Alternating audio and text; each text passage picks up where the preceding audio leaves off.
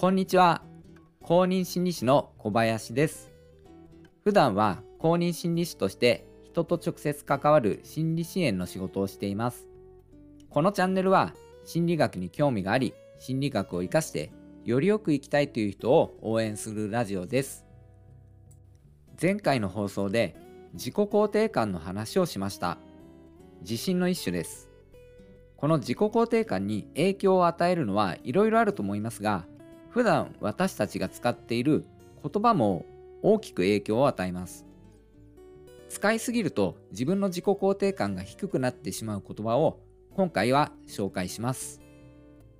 それは D ワードです。でも、どうせ、だって、だけど、できない、ダメ、どうでもいいのように D で始まる言葉です。いずれもネガティブな意味を伝える言葉ですよね。D ワードはもともとコールセンターなどのカスタマーサービス業界で使われている言葉です。お客様にネガティブな印象や自信のない印象を与えないために意識して使わないようにする言葉です。これを普段の生活でも意識して使わないようにしてみるという話です。例を挙げると、どうせ私なんて、でもたったの1ヶ月しかありません。だって忙しくて時間がなかったから、私にはできませんとかです。なんだか否定的で自信がない印象になりますよね。D ワードを多く使っていると無意識にこんな自分なんてと思うようになってしまいます。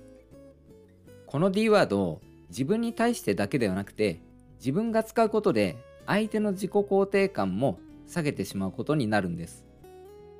例えば親子関係で親から子に D ワードを使いすぎると自信のない子供になりやすいんです。